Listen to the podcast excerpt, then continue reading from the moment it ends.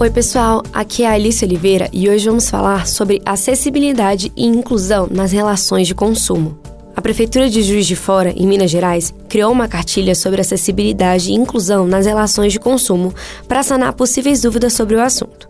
Reunimos nessa edição do Tribuna do Consumidor as principais informações da cartilha. Tribuna do Consumidor o lugar onde o cliente tem razão. O Estatuto da Pessoa com Deficiência de 2015 trata sobre todos os direitos que a pessoa com deficiência possui, como o direito à vida, à habilitação e reabilitação, ao trabalho, à saúde, à educação e moradia, dentre outros que também constituem o Estatuto. Assim, o papel de consumidor é também realizado por pessoas com deficiência.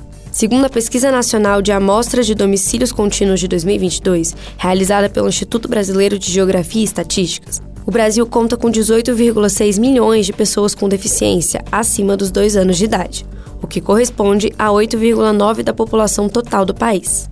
Dentre as principais queixas desse público com os serviços prestados por empresas estão o despreparo do profissional durante o atendimento, a circulação dificultada no ambiente e até a falta de acessibilidade para preencher documentos, manusear itens e ter acesso a produtos e ofertas.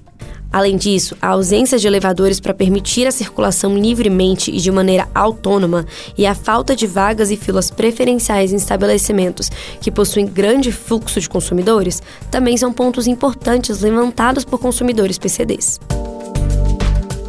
Nas relações de consumo que incluem pessoas com deficiência, as orientações para as empresas são a abordagem e todo o trato durante o atendimento devem ser direcionados ao cliente e às suas necessidades, exceto em casos onde seja solicitado o oposto.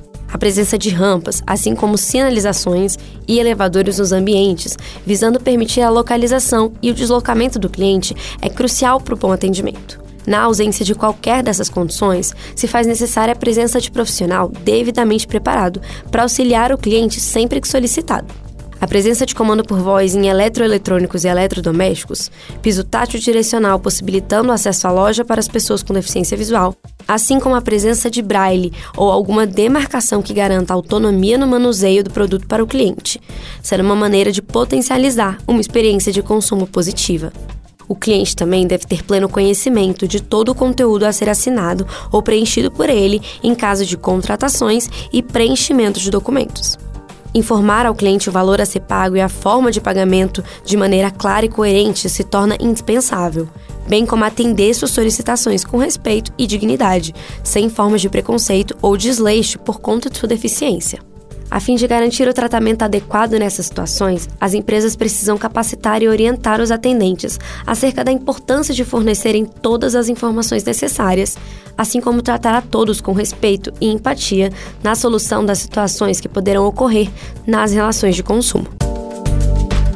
E esse foi o Tribuna do Consumidor dessa semana.